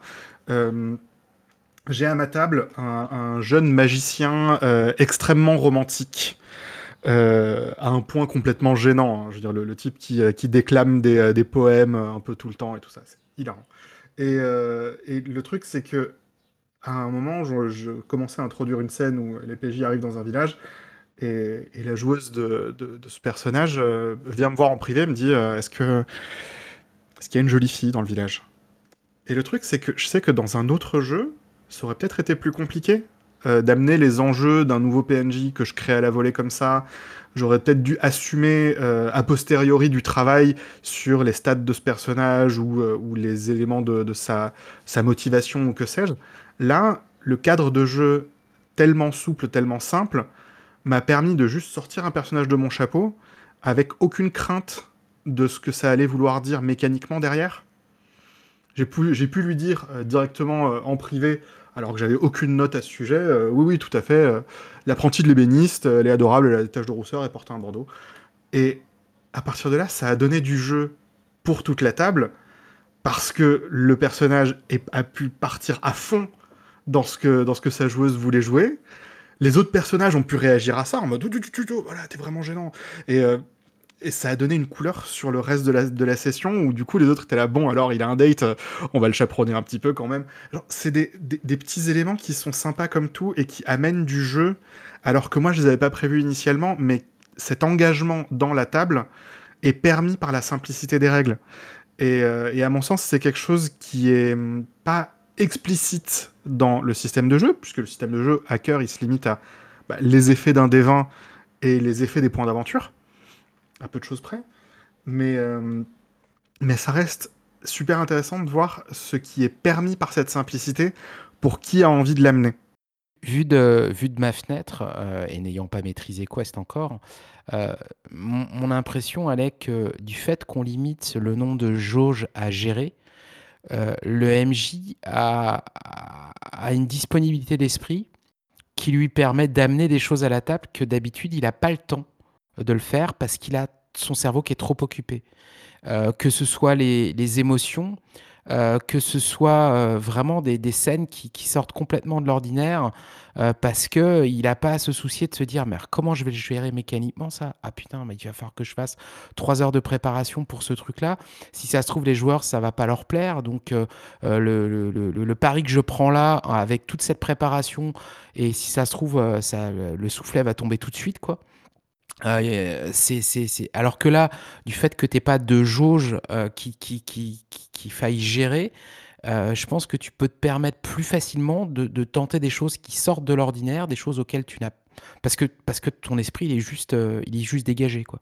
Tu peux te mettre, heu, 3 adjectifs pour définir un PNJ et te dire: «Ah bah tiens, et si, heu et si je tentais quelque chose de ce côté-là? Et si, heu heu, je tentais une scène où justement, par une description et un comportement d'un PNJ, je vais essayer de commencer à toucher le personnage, en face, pas la joueuse, hein, mais mais le personnage, essayer du coup de pousser la la joueuse parce qu'elle parce qu'elle sent que son personnage est touché par quelque chose, d'aller, d'aller sur le volet émotionnel, par exemple, heu, quelle que soit l'émotion, quoi, et je trouve que c'est ça peut être quoi, je trouve que le jeu le permet vachement plus facilement, de ma vision, sans y avoir, heu, sans avoir maîtrisé. C'est pour ça que je je je sais pas ce que ce que vous en pensez, vous?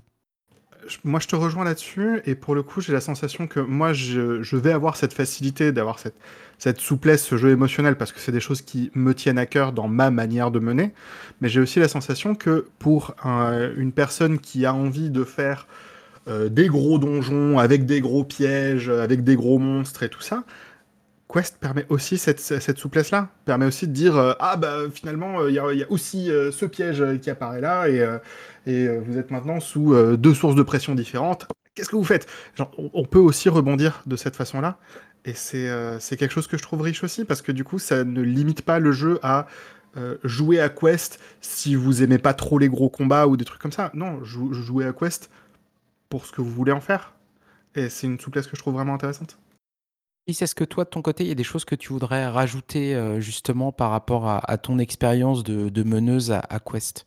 Et de ce que tu y as apporté ou de ce que tu as été piocher notamment dans Fate? Quand j'ai mené les les parties à Quest, j'étais plus concentrée sur sur les éléments d'arc narratif qu'il fallait que je mette en place, ce genre de choses et Quest m'a permis de mettre un peu de côté l'aspect mécanique. Même si ça m'inquiétait un peu parce que je prenais un truc prévu 5e édition et je le portais sur Quest. Donc j'étais vraiment attentive à mes arcs narratifs et à essayer de gérer la nouvelle dynamique de groupe avec une nouvelle joueuse et du coup, je crois qu'il m'aurait fallu plus de temps pour faire un vrai bilan de l'utilisation de Quest parce qu'on n'a pas utilisé toutes ses subtilités et toute sa richesse. Parce que, heu, il y a rarement de combats dans dans les parties que je maîtrise parce qu'en fait, j'ai parfois du mal à passer en mode de jeu structuré. Heu, je préfère avoir le le flow de la partie qui coule le plus r facilement et éviter les points d'arrêt. Alors Quest permet de limiter, j'ai envie de dire la disruption du flow, mais pas totalement quand même et du coup, je pense que pour voir toute la richesse du jeu, il me faudrait d'autres parties. Peut-être en tant que joueuse d'ailleurs, pour voir de l'autre côté ce que ça donne et peut-être que je pourrais avoir besoin de votre avis en fait sur les parties qu'on a menées.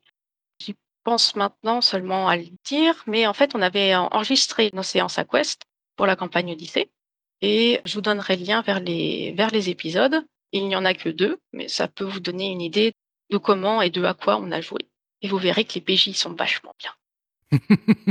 Avec plaisir. Bah, c'est toujours intéressant de voir un peu comment les choses se mettent en place et puis d'autant plus là, dans le cas de, d'une adaptation d'une campagne existante, donc de se mettre dans la posture de quelqu'un qui joue à un autre jeu et qui va, heu, l'adapter à Quest. Sachant que toi, tu le disais tout à l'heure, tu l'as dit un peu peut-être rapidement, mais tu as utilisé le Monster Manifest de Butler, heu, qui est sur Itch.io qui, justement permet d'adapter, c'est des adaptations des créatures de de donjon, si je me rappelle bien. C'est ça, c'est le SRD donjon propose une certaine liste de monstres, pas l'intégralité, mais une bonne liste et donc Butler a fait le travail colossal de les adapter à Quest. Notamment avec les capacités à utiliser pour les différents monstres qui font référence aux mêmes capacités qu'ont les personnages joueurs. En piochant dans les différents rôles, les capacités peuvent être, heu, réutilisées. On vous mettra le lien, heu, peut-être celui qui regroupe notamment tout ce qui, tout ce qui est disponible en Powered by Quest, euh, où euh, d'ailleurs on trouve le Monster Manifest et où on trouve aussi euh, dans un autre genre l'Adventure Profile dont je, je, vous parlais, qui permet de, de la même façon pour la création d'une aventure d'avoir un texte à trous. Parce qu'il n'y a, a, pas de texte à trous pour l'aventure dans, dans, le livre de base de Quest, mais The Adventure Profile de, de Kyle Alendevich, lui, le, le permet. Donc il y a plein d'autres choses, hein. il y a notamment des scénarios, il y a, il, y a, il y a, plein de choses qui existent sur Quest, et il existe notamment, comme le disait, comme le disait Chris, le, le, le comment? 1, 2, 3. Euh, le, le, ah, le, fanzine que tu fais. je vais y arriver. Euh, je, je, cherchais le mot. Euh, des effet. Ouais.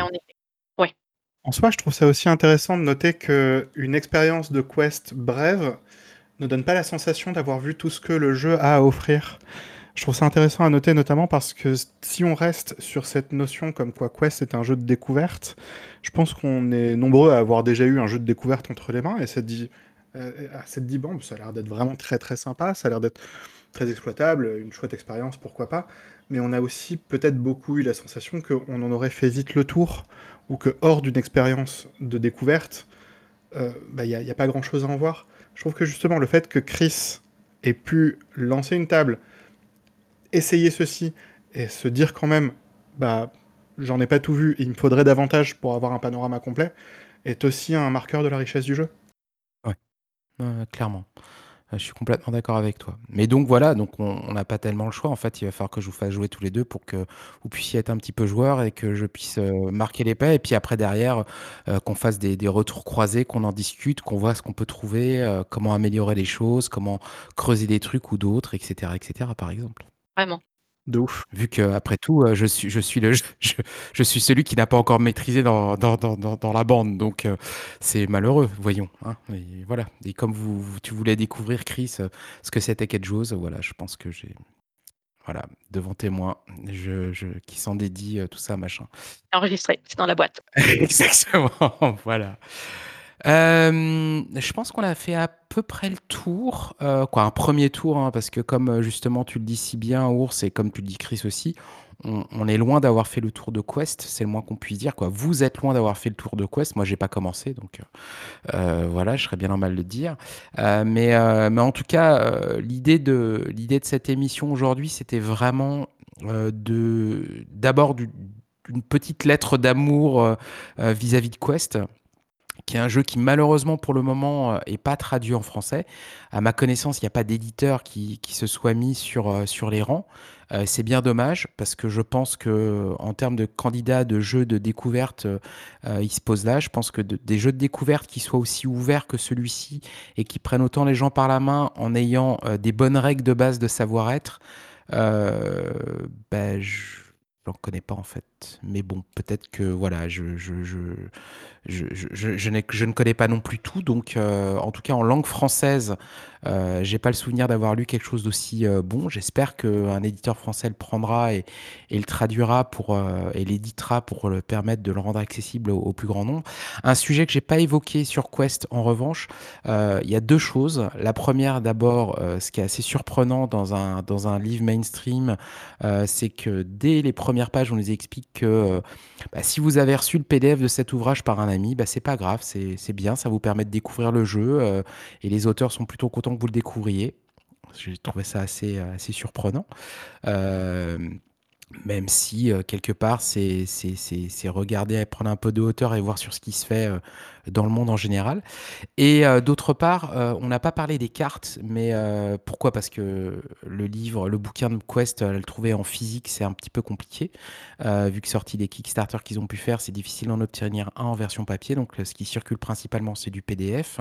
On peut les acheter sur la boutique de, de l'éditeur Adventure Game de mémoire.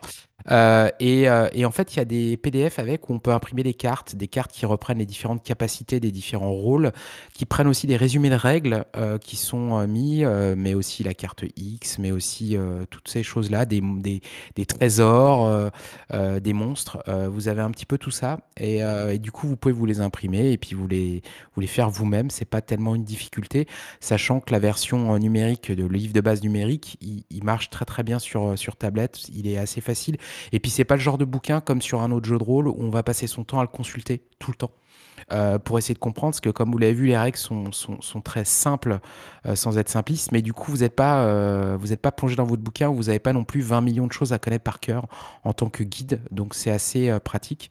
Donc au final, les cartes, elles permettent aussi de délester les joueurs, de se dire, bah tiens, j'ai pas besoin de me, me prendre la tête, j'ai mes capacités devant les yeux, euh, c'est simple, je peux les utiliser comme ça, il y, a il y a les points qui sont marqués dessus, et voilà. Donc, je trouve que c'est c'est un côté euh, objet aussi intéressant et objet qu'on peut s'imprimer chez soi bêtement, tout simplement, sur du papier épais ou pas.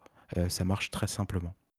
Ouais, je pense que le principe d'avoir des cartes quand on joue en présentiel, c'est juste super bien parce qu'on prend le deck, on regarde les capacités de son rôle et on les choisit, on a les cartes devant nous. Et ça, c'est justement euh, super bien, je pense, à tester en présentiel.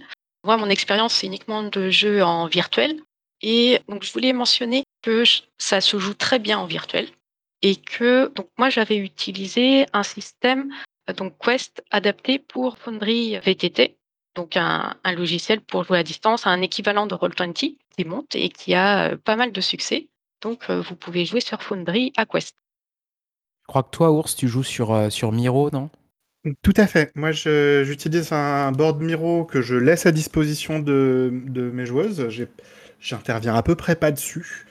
Euh, c'est essentiellement pour que ma table puisse regrouper les informations, recouper les informations et ainsi de suite, et, accès à leur, euh, leur fiche de perso. Moi, j'y touche pas vraiment. Et ensuite, on a le, on a le vocal sur Discord. On joue également du coup à distance, mais comme euh, comme c'est plutôt léger, j'ai effectivement pas beaucoup de, de matos à, à- à- surveiller en même temps. Et c'est quelque chose d'assez intéressant du coup comme, comme résultat.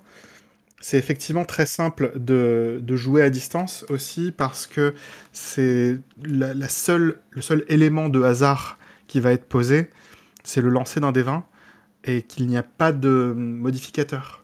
Même pas des modificateurs simples, même pas de plus un, même pas de moins un, rien. Et du coup, ça fait que quand quelqu'un lance un des 20, par exemple avec un, avec bot de dés sur Discord, on sait immédiatement quel est le résultat de l'action. Il n'y a pas de doute, il n'y a pas de comparaison avec une difficulté, il n'y a pas de Ah, mais en fait, je me souviens que j'avais aussi cet autre modificateur parce qu'en fait, je suis dans une situation favorable ou quoi. Et je trouve que c'est super intéressant, c'est quelque chose qu'on mésestime énormément. C'est quelque chose que j'avais beaucoup apprécié dans le système polymorphe de Ninth Level Games, par exemple, qui, euh, pareillement, tu lances ton dé et tu sais immédiatement si ça correspond à quelque chose euh, de. ça correspond à un succès, un échec, euh, succès partiel ou ainsi de suite. C'est quelque chose de très important, aussi parce que, bon, euh, ça va permettre de mieux inclure les gens qui peuvent avoir des difficultés de calcul ou tout ce genre de choses, mais, aussi, tout simplement, c'est un aspect de simplicité de prise en main qu'on mésestime beaucoup euh, dans le milieu à force d'avoir euh, à peu près tous joué à des jeux où il faut un minimum calculer, interpréter les dés. Là, du coup, c'est très rapide et ça sert beaucoup la fluidité du jeu, puisque à distance, un des enjeux, c'est aussi d'arriver à jouer le plus fluidement possible. Ouais, c'est sûr que ayant été voir ton, ton tableau Miro, l'avantage aussi de Miro euh, de ce point de vue-là, c'est qu'en effet, on peut tout simplement mettre une image avec le système de résolution, c'est-à-dire euh, le résultat sur le D20 qui vous dit globalement ce que vous faites. Donc 1, 2 à 5, 6 à 10, 11 à 19 et 20. Et euh, à côté de ça, l'avantage aussi de Miro, je trouve, qui est bien, c'est qu'on peut mettre le PDF directement dans le, dans, dans, dans le, tableau et c'est consultable très simplement. Donc euh, c'est vrai que c'est assez euh, pratique, je trouve. Et ça permet, quand on se concentre comme la, la mécanique pèse moins lourd, et ben ça peut permettre de faire justement des tables relationnelles, etc. très facilement sur Miro, ce qui euh, est beaucoup plus compliqué à faire sur les autres tables virtuelles classiques de jeux de rôle, euh, que ce soit Roll20, que ce soit euh, Foundry, que ce soit euh, Let's Roll, que ce soit d'autres. Là vraiment, vous avez quelque chose qui est, conçu pour justement faire connecter des choses entre elles et, et mettre du texte et dans tous les sens. Et donc, ça peut permettre vraiment de construire des choses assez rapidement et de façon assez intuitive, je trouve. Je sais que si je, je rejoue à Quest, je pense que j'essaierai Miro pour voir euh, la différence, mais je pense que je testerai Miro, c'est sûr. Il faut dire aussi que comme Miro met très peu d'emphase sur, comme euh, Quest met très peu d'emphase sur les euh, des distances précises, par exemple, de pouvoir, de portée d'armes ou tout ce genre de choses, euh, la pertinence d'une euh, d'une battle mat, par exemple, est pas si énorme que ça. Il y a d'autres jeux où effectivement c'est plus important de pouvoir déplacer son pion, voir jusqu'où porte tel pouvoir ou telle, telle action ou quoi. Quest faisant l'économie de ça, euh, c'est peut-être du coup en certains aspects une pauvreté tactique pour ceux qui y tiennent ou ce genre de choses, mais euh, on n'a pas besoin de s'appuyer tant que ça sur une, euh, un plan avec une grille et tout ce genre de choses. Tout ça, ça, ça, ça, tout converge à dire une chose importante, à mon avis, c'est que le temps de préparation d'une partie de Quest, euh, sur la partie mécanique euh, est, très très réduite. Euh, on peut du coup se concentrer vraiment sur, comme Chris, sur les arcs narratifs, sur l'histoire, sur les personnages, qu'on, les PNJ qu'on va rencontrer, mais plutôt sur le côté caractère, histoire qui vont derrière. On, peut vraiment, le temps de préparation est vraiment simplifié, je trouve, et je trouve ça très libérateur, moi, sur le principe de se dire voilà, on peut. Euh, moi, je me, même à la lecture du jeu, je me sens euh, tout à fait capable d'improviser à Quest. Là où euh, eh bien, il y a, d'autres jeux où, avec des mécaniques un peu présentes, où évidemment, je me sentirais moins d'y aller la fleur au fusil et se dire ah bah tiens, je sors machin de telle feuille, je prends une, feuille au hasard. Ah oui, mais non, là il me faut machin, il faut qu'il ait toutes ces caractères de fait. Comment je fais pour le combat tactique et tout ça? On peut pas. Là, c'est pas le cas dans Quest.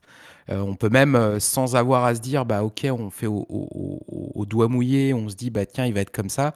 Avec la mécanique de résolution, le jet de destin, euh, et ben c'est tout de suite plus simple en fait, réellement. Oui, oui. Ensuite, c'est quelque chose aussi d'assez. je trouve ça assez intéressant de voir que la simplicité, effectivement, ouvre des portes. Et à mon sens, ce que Quest fait très bien, c'est admettre ses failles.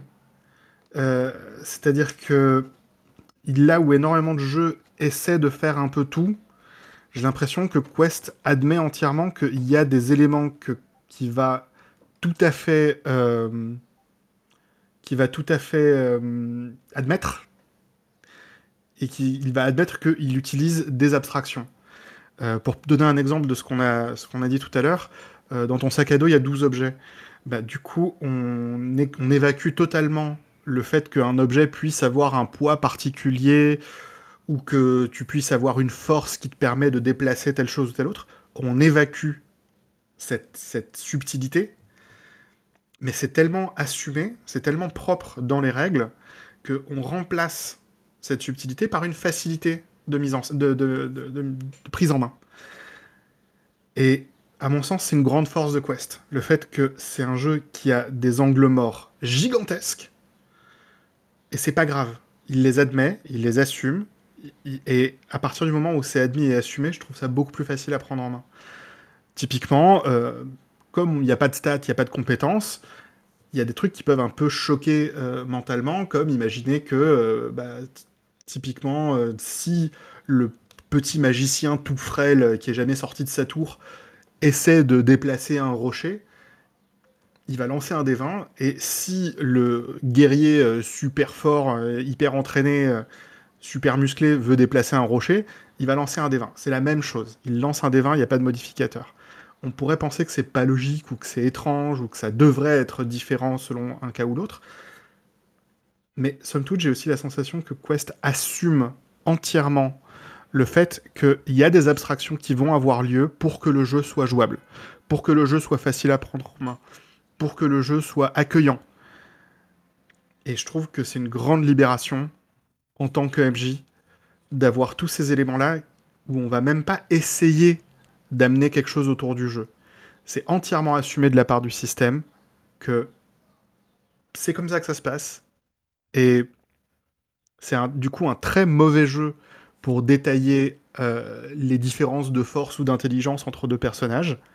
C'est un très mauvais jeu pour détailler euh, les sessions shopping du personnage qui veut euh, avoir tel objet magique et telle épée plus 1 ou que sais-je. C'est un jeu qui admet entièrement qu'il sait pas faire des choses. Et je trouve ça très très positif. Parce que du coup, il se concentre très bien sur ce qu'il sait faire. Un très beau mot de la fin, je trouve. Chris, est-ce que tu as aussi ton mot de la fin, euh, ta, profession de foi euh, sur Quest, on va dire, pour, rigoler un petit peu? Euh, alors, passer après ours, là, je vais avoir un peu de mal. Ouais, moi aussi, hein, il, le dit tellement bien, c'est vrai que c'est dur. Hein. Heu, voilà. Comme ours, en fait. C'est ça. Donc on va dire avec Chris, on dit comme ours parce qu'il parle vraiment il l'a vraiment très, très bien dit. Heu, bon, en tout cas, heu, une chose est sûre, heu, on on a fait qu'effleurer, l'intérêt qu'on peut trouver les uns et les autres à ce jeu de rôle. On ne saurait trop vous encourager à y jeter un œil, vraiment, un œil, heu, attentif ou pas, mais heu, quoi que vous comptiez en faire, lisez-le déjà, faites-vous votre propre idée. En tout cas, vous voyez que, sur le principe de de la découverte, mais aussi de l'adaptation de choses existantes, et bien, en tout cas, voilà, il y a il y a l'essuyage de plâtre qui a été fait, qui a été fait, par Chris et par Ours. C'est important de se faire son idée sur ce jeu-là. Je pense que c'est un jeu qui qui qui vraiment, sort de de de ce qu'on a l'habitude de lire. Heu, faut vraiment essayer, puis, bah, après vous en ferez, heu, quelque chose ou pas. C'est sûr que si, votre kiff en tant que meneuse et en tant que joueuse, c'est de faire du combat tactique, c'est peut-être pas l'endroit, clairement. Mais d'un autre côté, lire un jeu comme ça, ça peut aussi vous ouvrir l'esprit à d'autres choses et même si vous êtes habitué à faire quelque chose que vous kiffez comme le combat tactique, peut-être qu'en lisant, vous entre vous verrez des choses où ça vous appâtera peut-être à vous dire: «Eh tiens, si j'essayais ça, pourquoi pas?» heu, voilà. Moi, en tout cas, je j'estime que c'est, hem, un des jeux, heu, au cours de ces de ces 10 dernières années qui, à la lecture, donc en attendant de maîtriser, m'a vraiment, interpellé et même 1 an après sa première lecture, je suis en train de le quasiment fini de le relire intégralement, heu, ligne à ligne, heu et heu et maintenant je veux vraiment passer à la case, maîtrise parce que, parce que ça vaut vraiment le détour, de mon point de vue. Voilà. Si je peux compléter, en disant que je suis tout à fait d'accord, faites-vous votre idée et d'ailleurs vous pouvez le faire parce qu'il y a une, version un peu résumée, accessible gratuitement sur le site, du jeu, la version, Creative Commons, qui n'est pas l'intégralité du jeu, mais qui vous permettra de vous faire une 1re idée, décider si vous voulez passer à l'achat du jeu ou pas. Et ben voilà, vous n'avez plus d'excuses. Non, non, vraiment allez-y, heu et puis, ben, bah, on verra. Peut-être qu'on reviendra parler, heu, dans Radio Rollist de de Quest à un moment ou à un autre avec, avec Chris et Ours, qui sait? Peut-être dans un avenir proche, on verra tout ça. En tout cas, merci à tous les 2, heu, pour votre vos riches contributions à cette émission qui ne se serait pas fait sans vous, il faut bien le dire. Je tiens à saluer, hem, notre lâcheur, heu, monsieur Mathieu B, heu, qui a originellement aurait dû être avec nous, hein, mais hem, mais il s'est dit que Ours et Chris, en parleraient beaucoup mieux que lui, donc voilà, c'est chose faite. Je confirme, ils en parlent très, très, très bien et c'est super intéressant. Moi, j'ai passé un très chouette moment en votre compagnie, Chris et Ours. C'était très chouette. Et moi donc? Pareil, merci pour l'invitation. Et beh, à très bientôt sur Radio Rollist et ailleurs, en écoutant au hasard, heu, le le podcast de de Chris, en lisant, heu heu, en lisant, Ours aussi, pourquoi pas sur Twitter, pour pour regarder toutes les bêtises qu'il peut qu'il peut balancer dessus. Vous verrez ça, et puis, bah, à très, très bientôt. Je vous dis bye bye. Au revoir. Au revoir.